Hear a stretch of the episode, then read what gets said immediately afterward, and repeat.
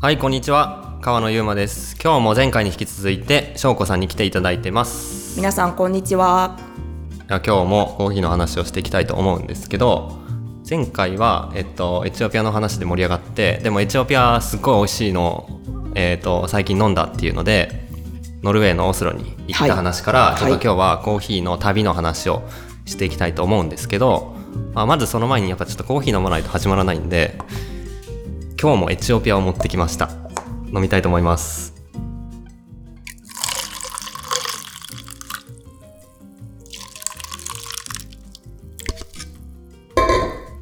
はいどうぞありがとうございます。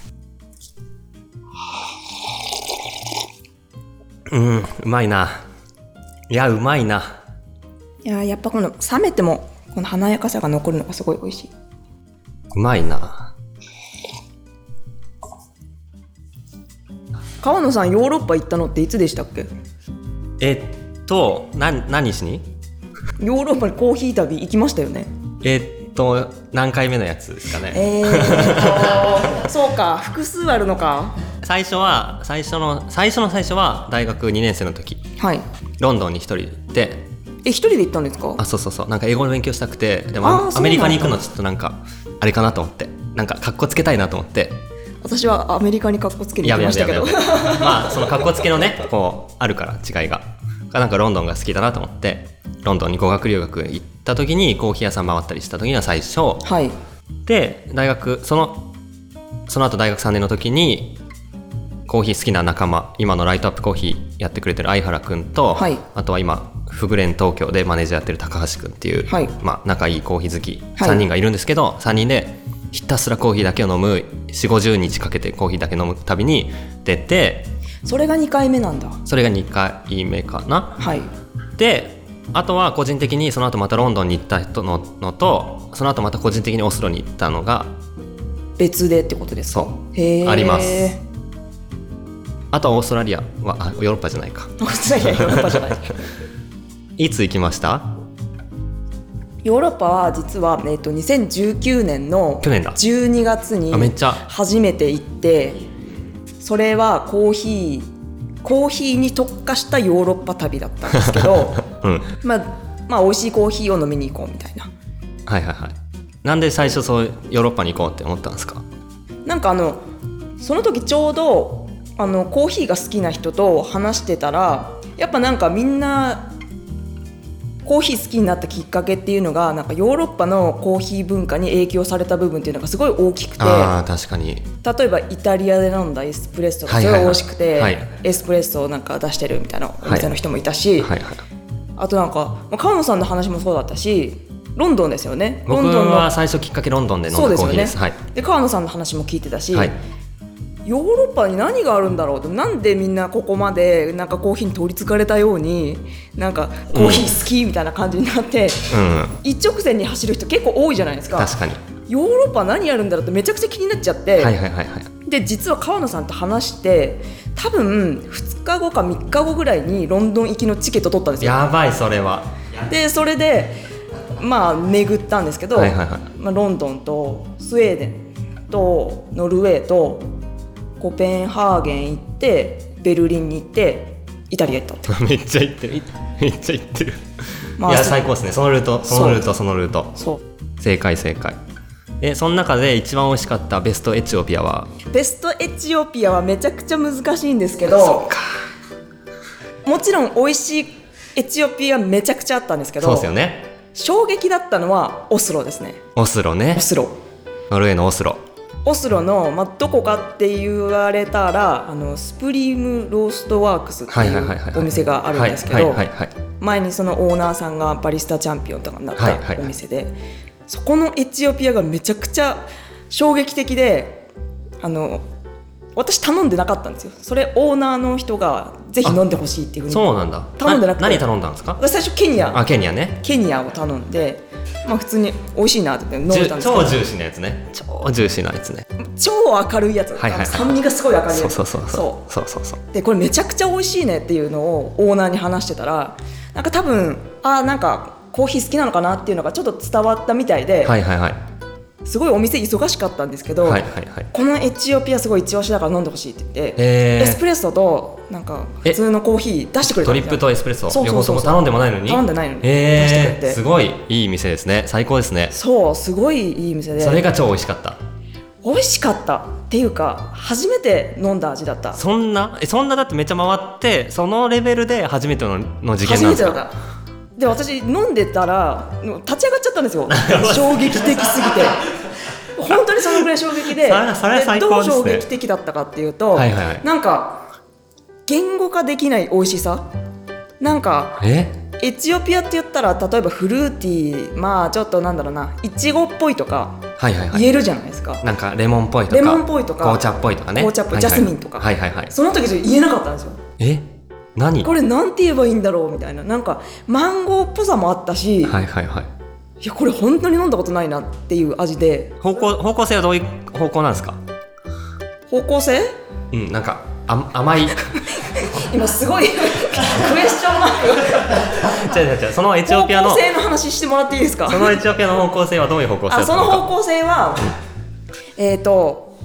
まあ、ナチュラルであナチュラルねナチュラルでナチュラルっていうのはちょっと本当だったらイチゴっぽいフルーティーな感じがすそうそうそるうようなのが多いはいタタイプですね発酵感強んうんい感じだったんですけどうーんなんだろうなまあ後々ちょっと自分で考えてみたら、まあ、マンゴー感が強かったかなっていうのはじゃあ結構甘い感じのやつだったんですか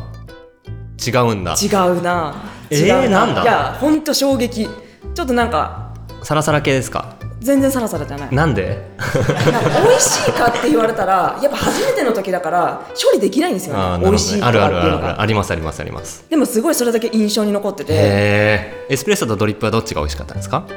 いやーなんかそういうのもあそういうんじゃないかあごめんなさいごめんなさいそういうんじゃないんですよねやばやばな質問した へ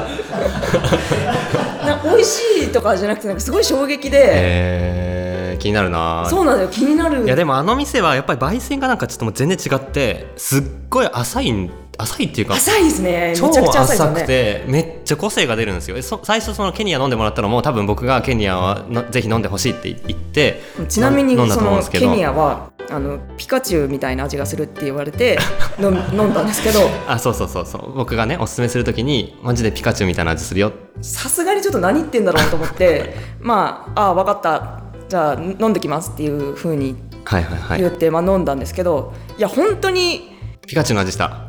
いやそもそもマグカップがあのピカチュウ色な んですよ。たまたまねたまたまあの黄色とたまたまね黄色と黒で確、かにああなるほどと思って飲んだら本当に酸味がギュンギュンのやつギュンギュンで明るくてあピカチュウなるほどねってちょっと思っちゃった納得納得しちゃったあーまあなんか何が言いたいかってすごいなんかなんか本当に黄色なんですよわかるケニアのすごいわ柑かる橘の超黄色の鮮やかな色のイメージがめっちゃ舌で味わえる感じのめめちゃくちゃジューシーなケニアでいっつもなんかあそこの焙煎だけ次元が違うんですよねアフリカのコーヒーに関しては特にそうそうなすんっげえか浅くて初めて例えばなんだろうなよくコーヒー飲んでる時とかはフレーバーホイールって言ってなんかあのよくあるじゃないですかあのこれはコーヒーのあのいろんな風味がそうそうそこなうんか丸い円円を描くようにそうそうそうバーって言葉が並んでてそうそうそなんか柑橘の中にもグレープフルーツオレンジ、はいブラッドオレンジとか書い並んでるあれあれですよね、うんでコーヒー飲むと大体そういうのが思い浮かぶんですけどあれじゃちょっと収まりきれない感衝覚撃がのありました確かに衝撃がちょっと個性はめちゃくちゃ抜けてるかも、味の方向性が全然違かったかなってい う確かにでもオスロだったらあそこもうまくないですかティム・ウェンデルボわー気持ちだーティムのエチオピアどうでしたーティムはエチオピアどうでしたっていう前にあのドアがやばくてあのラスボス感やばくないですかラスボス感、あのドアドアねの佇まいがすごいですよねまず、うん、いかついいかついですよねちょっとあそこほんと行ってほしいな、うんエチオピアが好きな人エチオピアが好きな人そこはエチエチオピアコーヒーが好きな人じゃないんだコーヒーが好きな人全員コ行ーってヒほーがし好いきけなど、人とにかく行ってほしいけどまあ、ティムうまいっすよねああれ飲みましたあのカプチーノのアイスのやつとかあー飲んでないな変わり種系飲んでない飲んでないエアロプレス飲みましたエアロプレス飲みましたエアロプレス飲みましたエチオピア飲みましたエチオピアね2種類ぐらい飲んだかな壺のに入ったエスプレッソを飲みました壺に入ったエスプレッソ飲みましたエスプレッソ注文すると壺に入って出てくるんですよ壺え壺出てきたじゃん何これみたいな感じから始まってそうあなんれねですよ香りがたまるようにこうなんか上がすぼんでてそうそうそうそうあれねわけわけわかんないですよねあそこはあエれチすっごいねオピアもすごかったし器のプレゼンの仕方がすごいマジですすごい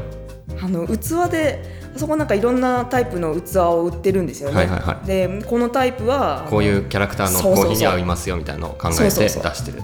まあティム・ウェンデルボーっていうのはんあ何歳の時なんですか20代前半とかですよね世界チャンピオンになったの、結構あれ、うん、めちゃめちゃ若い時にめちゃくちゃ乗ってますよねそう2000 2000年代とかに、まあ、世界バリスタチャンピオンになってであとは味利きのチャンピオンにもなって、で同時に北欧でやってるローストのチャンピオンとかにもバーってなってもうなんかそれ以降あんま大会出てないんですけど焙煎の大会はずっと出てるんですけどそれでも焙煎の大会ずっと優勝し続けてるコーヒー界の神みたいな存在ですねティム・ウェンデルボは今の、まあ、ほ北欧の浅入りのコーヒーの、まあ、なんか先駆けというかそういう文化の土台を作ったもうレジェンドの店なんですけど、まあ、そこはマジでノルウェーのオスロに行ったら絶対行かなきゃいけないうちの一つ本当にもうコーヒーちょっと概念が変わる感じでしたねオスロはそもそもどうやってその店どこ行くかとか決めてたんです かいやそれは川野さんにあ聞い僕たかのとあそうか川野さんに聞いたのとあとはあの実はそのスプリームローストワークス行った時に、はいはいあのここいいよとかっていうのをあお店の人に聞くんおですか店の人に聞きました、えーだそうやって会話するのがいいですよね、うんでなんか本当にうまかった店の人が紹介するお店こそ間違いない間違いない間違いない本当に間違いマなジいでえコーヒー以外とかも聞きました聞きましたそうそういう情報が最高ですよねあのパン屋うまいとかそうそうそうそうそうあそこのメキシカンが美味しいとそうかあそこのオープンサンド美味しいとかあそこの国行くんだったらどこに行けとかっていう話を忙しいけど絶対してくれる、うん最高ですよねそういう意味だとなんかコーヒー屋さんってある意味旅の起点拠点というか、うん、ね、まず旅する人でもなんか現地のいいコーヒー屋さん行けばいろんな情報教えてくれるしそうそうそうそうでコーヒー屋さんやってる方っていうのは多分基本的にやっぱりコーヒーが好きだから、うん彼らもいろんなコーヒー旅をしてきている間違いない間違いない、うんで彼らも巡ってきていそうるし飲食も大好きだしそうそうそうそうもそも好きだしだからやっぱり彼らも同じように旅をしてきているから例えばじゃあ彼らのコーヒーが好きだっていうふうに言うのを伝えたら同じようなテイストのお店を紹介してくれるそうそうそうそだうから、ま、より間違いないみたいいやエチオピア的テイストの店紹介してくれたんですかエチオピアそうそうそうマジそうで な気になるなこのあとどこの国行くんだっていうふうな話になって、えーデンマークのコペンハーゲン行くって言ったらもうおすすめのお店リストをバーって国国違っても全然あ国違っても全然もう強いなおすすめのコーヒー屋さんリストバーって書いてくれて、はいはいはいはいここには絶対行ってくれってうんうんうんいや最高ですねでそれで回りましたねえ合計何カ国だ六個56カ国でコーヒー屋さんは40店舗ぐらいは回り 40? 40以上は回りましたね、うんうんそれは何日間ぐらいで行ったんでしたえっっ、け、と1か月半くらいかけてあ回りましたね川野さんはどこが一番印象的でしたヨーロッパ旅ーいやーもうその質問はちょっと難しいなえっと僕が行ったのはうーんと整理しようかな最初イタリアから行って、はいあそのいっぱい回った時、はいね、イタリアから行ってフランス入ってフランスから鉄道で、えーロンドン入ってでオスロ行ってコペンハーゲン行ってえーっとストックホルム行ってヘルシンキ行ったという感じ、だいぶ回りましたうんね、うん、でえーっと、まあ、どこが印象的だったかでいうとまずショップお店の数がでめちゃくちゃたくさんあるでいうとロンドンかなロンドンロンドン本当に行ききれないんですよねおすすめのコーヒー屋さん聞くと本当1020めっちゃリスト出てくるんでなるほど全然行ききれない飲む人もたくさんいるしもう飲む文化がお店ごとに違ってそれがすごい面白いかなうんとあとやっぱ味的にはオスロは、うん、衝撃は受けたかな、うん楽しかった確かに食事も美味しいし、うん、もうついついシーフード食べちゃうんですよねあとオープンサンドが楽しい確かに、うん、まあだとデンマークも良かったし個人的にはあそこが好きですねコッピあーコッピー間違いないですねコッピ焙ー煎所行きました焙煎所行けなかったんですよ行きました焙煎所行ってないですねあコのッピやばいんだよな コッピはスウェーデンにあるコーヒーのロースターなんですけど僕行った時はスウェーデンの首都のストックホルムの市内にコッピのお店があったんですよえー、で私が行った時はなかったなは今はなかったんです今はないんですけど、はいもういなくなっちゃって移転しちゃって、いでそのなんかジーンズ屋さんの隣みたいので、はいはい中がつながっててなんかアパレルやりながらなんかあそれ激アツですねねやっててそこでコッピのコーヒーに最初めちゃくちゃそこもかなり浅いですよねめちゃくちゃ浅いし